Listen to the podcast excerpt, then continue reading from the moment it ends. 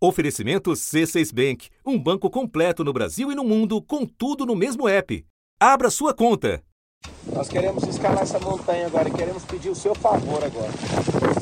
Nós sabemos que do jeito que está não tem como subir, mas uns pararam o sol, outros voltaram o tempo. Nós vamos prosseguir em um só corpo. Fala assim comigo, nós somos um só corpo. Nós somos um só corpo. Nós não retrocedemos. Nós não retrocedemos. Com essas palavras, o coach Pablo Marçal convenceu um grupo de turistas a subir o Pico dos Marins em São Paulo.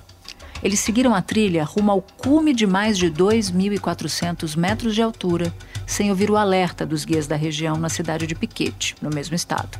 Em plena madrugada, se viram no meio de uma tempestade. O Corpo de Bombeiros foi mobilizado para o resgate de 32 pessoas após o grupo ter barracas rasgadas por ventania a subida ao pico foi feita com chuva forte e vento, fora da época recomendada e sem os equipamentos necessários. Felizmente, todos sobreviveram. A cerca de 350 quilômetros dali, em Minas Gerais, uma tragédia matava 10 pessoas. Por volta de meio-dia e meia, um paredão de rochas se soltou no lago de Furnas, em Capitólio, e atingiu quatro barcos com dezenas de turistas. Saindo. Aqui é pedaço ali, vem cair. Pedaço vai cair.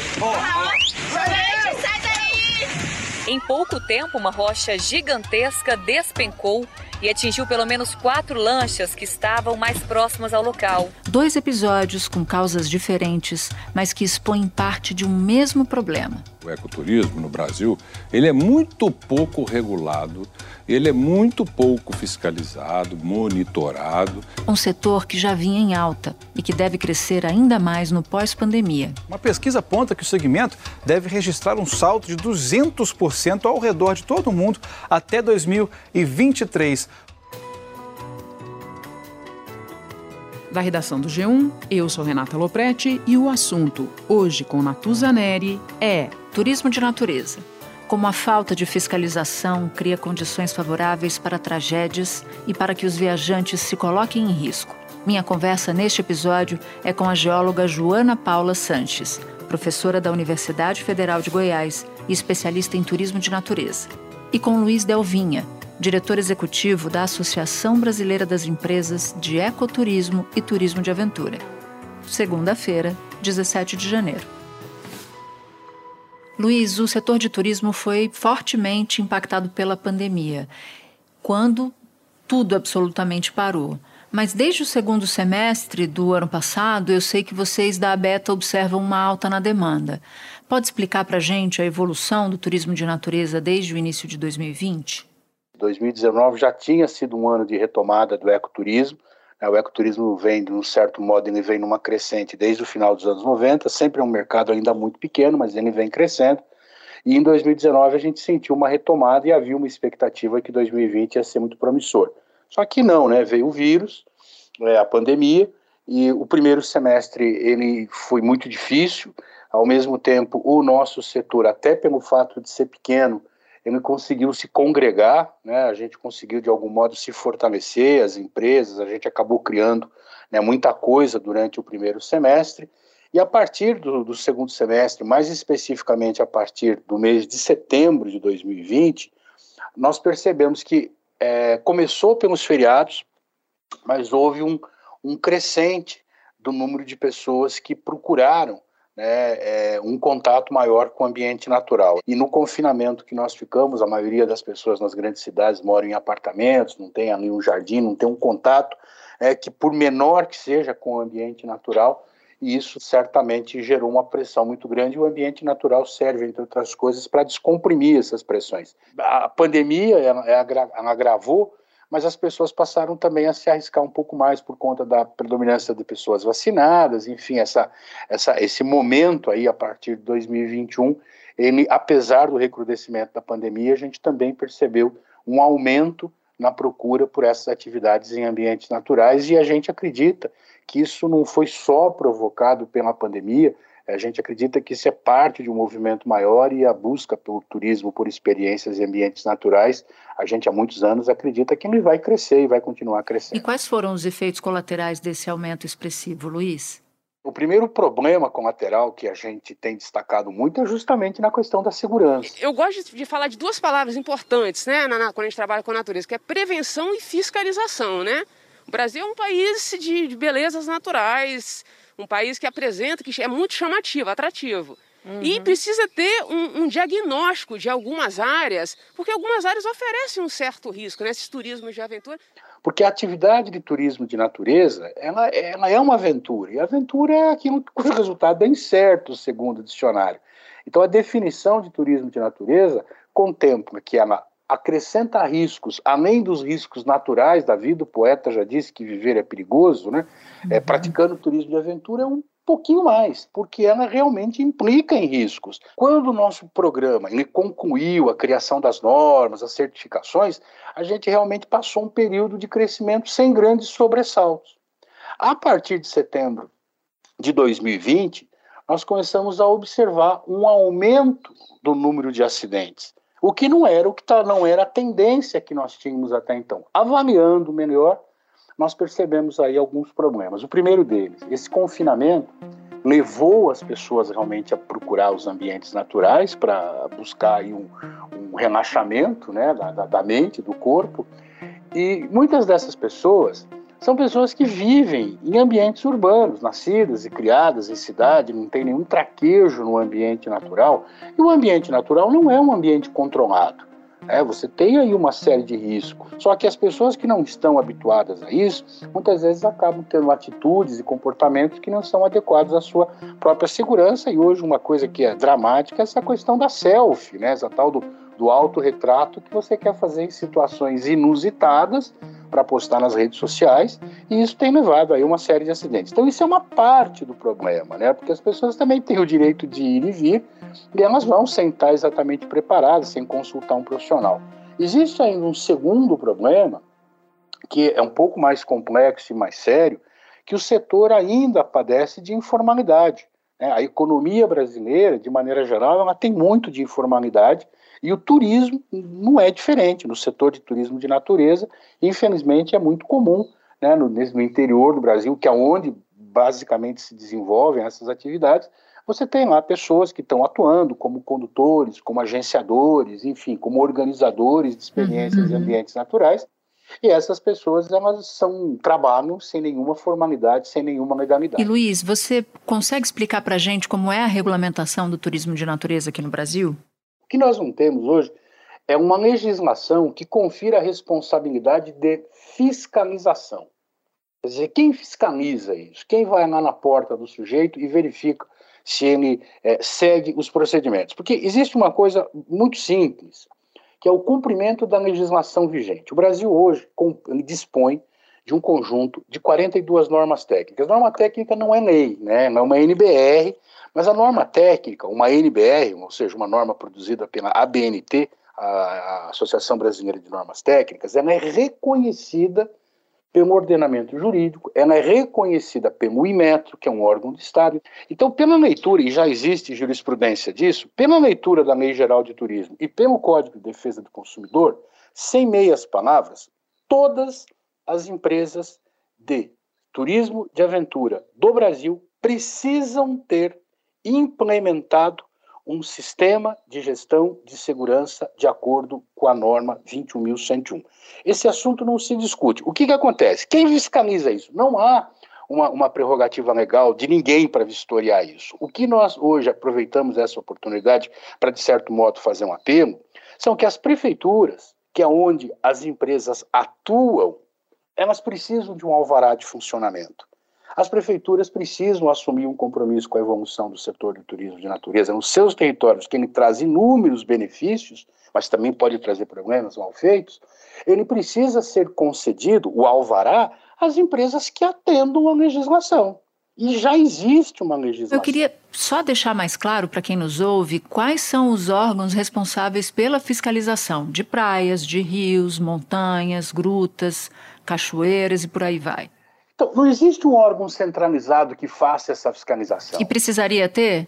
Sinceramente falando, eu não acredito que é isso que vai resolver o problema. Eu, eu, tô, eu insisto no, no, no ponto que o que nós da Beta acreditamos é que basta cumprir a legislação. A legislação não é cumprida. Gente, depois dessa tragédia lá em Capitólio, os governos dos estados preparam uma força-tarefa para mapear riscos em áreas de ecoturismo. O objetivo é analisar regiões como cachoeiras, canyons e rios para tomar medidas de segurança. Então, assim, se tem lá um turismo equestre, o operador desse turismo equestre, que é um empreendimento, é um negócio, ele precisa cumprir a legislação. Ora, turismo equestre é, um, é uma atividade de turismo de aventura, é, existe uma norma técnica aplicável para ela, e lá diz como é que esse produto deve ser ofertado para o consumo da sociedade. Então, o cliente ele pode solicitar, é, quando for consumir um produto de ecoturismo, turismo de aventura, documentos ligados à segurança, que a gente, nesses últimos dias, a gente deu diversos depoimentos, a gente falou muito sobre isso, que são documentos que a empresa é obrigada por lei a ter, então, um termo de conhecimento de risco. É, o cliente vai contratar um serviço de aventura, uma tirolesa, você vai fazer uma tirolesa. Né? Você tem que assinar um documento onde nesse documento está listado os riscos que você vai correr com, esse, com, esse, com essa sim, atividade. Sim. Seja ele qual for, menor, mas isso não importa. Então você assume, você tem que conhecer aquele risco. E aí você vai tomar medidas que tornam aquilo seguro, é, dentro do limite da realidade, como eu disse, viver é perigoso, né? Mas você vai trabalhar naquilo de minimizar para que a aventura aconteça no campo do imaginário e não na operação. Sem é, dúvida. É um, é, um, é, um, é um sentimento de aventura que a gente sente. É. Luiz, eu agradeço muito pela conversa, obrigada pelas informações e bom descanso para você. Um grande abraço a todos. Tchau, tchau. Muito obrigado. Eu volto já já para continuar minha conversa com a Joana. Com o C6 Bank, você está no topo da experiência que um banco pode te oferecer. Você tem tudo para sua vida financeira no mesmo app, no Brasil e no mundo todo.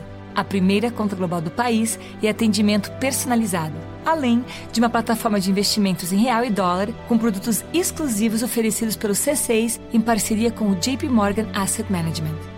Quer aproveitar hoje o que os outros bancos só vão oferecer amanhã? Conheça o C6 Bank. Tá esperando o quê? C6 Bank. Joana, eu falava com o Luiz da Associação das Empresas de Ecoturismo. Eles estimam por lá um crescimento entre 7% e 10% ao ano no setor nos últimos anos, e uma alta ainda maior durante a pandemia.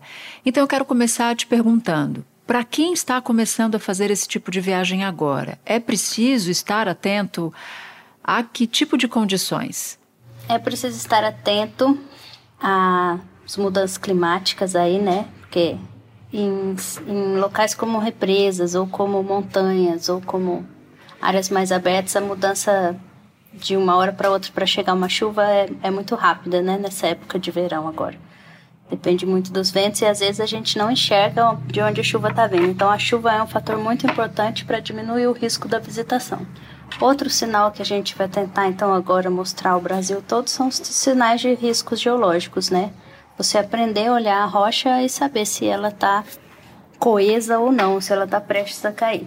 Eu olhei para cima da rocha, né, da montanha, estava caindo algumas pedrinhas. Eu até comentei, fiz um comentário com o piloto da lancha e ele disse que, que não era nada não, que era só algumas pedrinhas. Só que hora que eu voltei a olhar novamente, já estava caindo aquela rocha enorme, aquele pedaço enorme de rocha.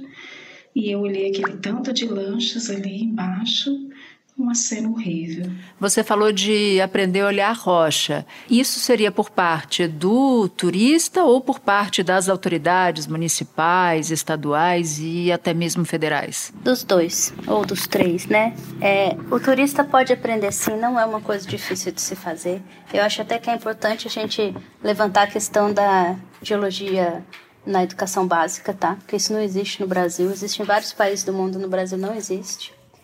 E a parte que fica com a Defesa Civil e com as autoridades, aí sim fazer uma capacitação mais técnica, né? Para eles saberem que como avaliar o risco, ou quem chamar para avaliar o risco, né? Uhum. E a partir de agora, os atrativos turísticos de muito uso que tenham algum risco comecem a ter avaliações. No caso de Capitólio, você você diria que faltou a capacitação em geologia? Se tivesse acontecido isso antes do desastre, de que maneira daria para daria evitar? Faltou. Daria para evitar proibindo a visitação próxima àquele bloco. Aquele bloco já dava indícios que ia cair há muito tempo, há muitos anos. Agora, como caiu, né, a gente tem recebido muitas fotos de, de anos anteriores do bloco já solto e a base dele não tinha nada que segurasse ele. Esse foi o, o, o mais agravante. Se os guias que estavam ali fazendo a visitação naqueles parques mais próximos soubessem que com um início muito pequeno de queda de bloco eles tinham que sair dali imediatamente, talvez desse tempo daquelas pessoas terem sido é, não terem sido vitimadas, né, vítimas fatais. Bom, além de Capitólio, Lembrando que 10 pessoas morreram atingidas por, um, por aquele paredão de pedra. Houve também o caso de um grupo de 30 pessoas que tiveram que ser resgatadas no Pico dos Marins, em São Paulo. Os dois casos são totalmente diferentes, naturalmente. Em Minas, houve um acidente geológico e em São Paulo, os turistas seguiam um coach irresponsável.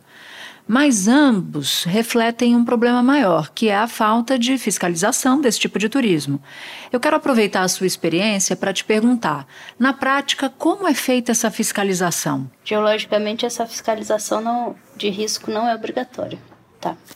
Não existe nenhuma lei no Brasil que obrigue os municípios ou os atrativos a fazerem uma análise de risco geológico. Existe uma lei que obriga, obriga eles a fazerem um sistema de gestão de segurança.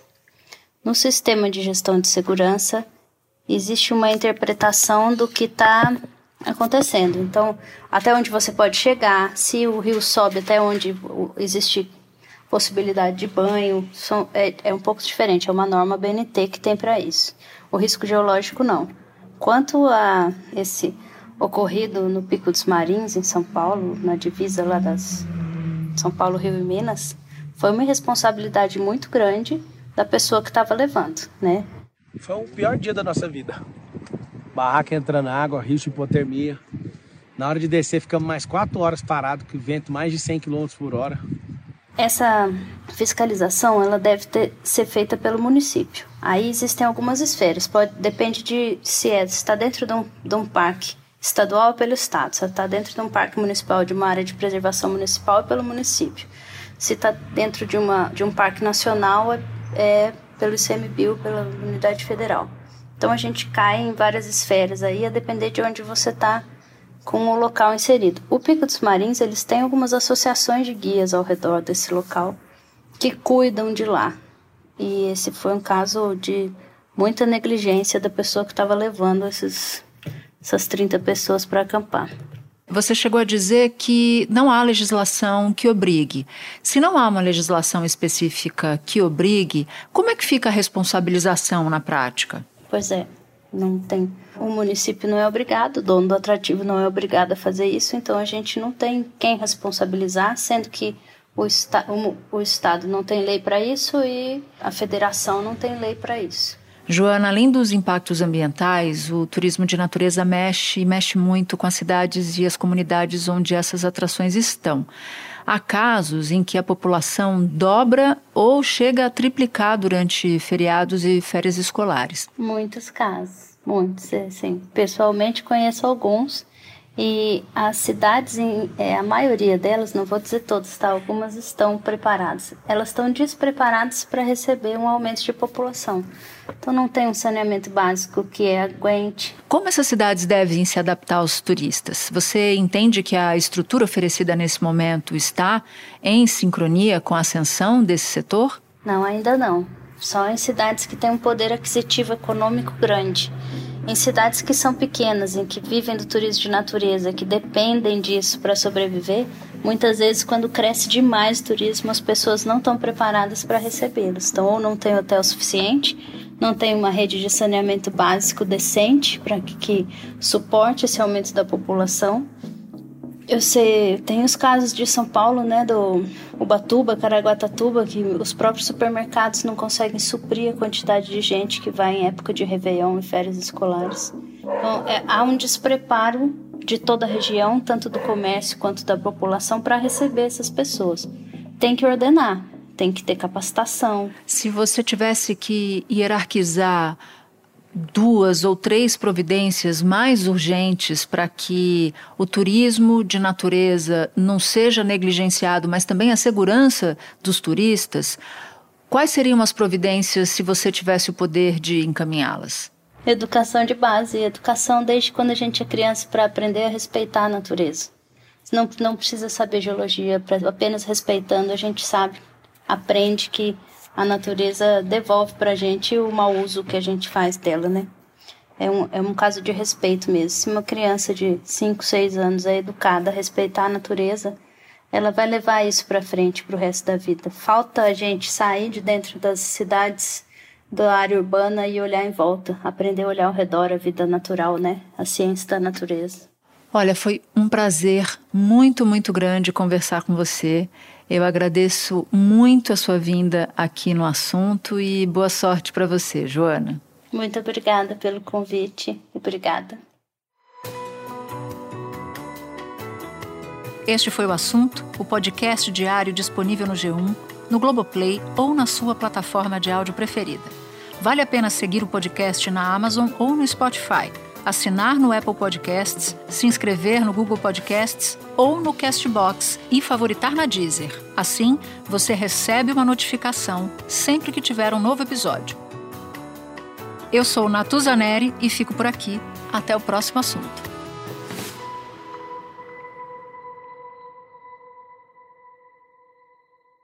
Você no topo da experiência financeira que um banco pode oferecer. Escolha um banco completo no Brasil e em qualquer lugar do mundo. Abra sua conta no C6 Bank.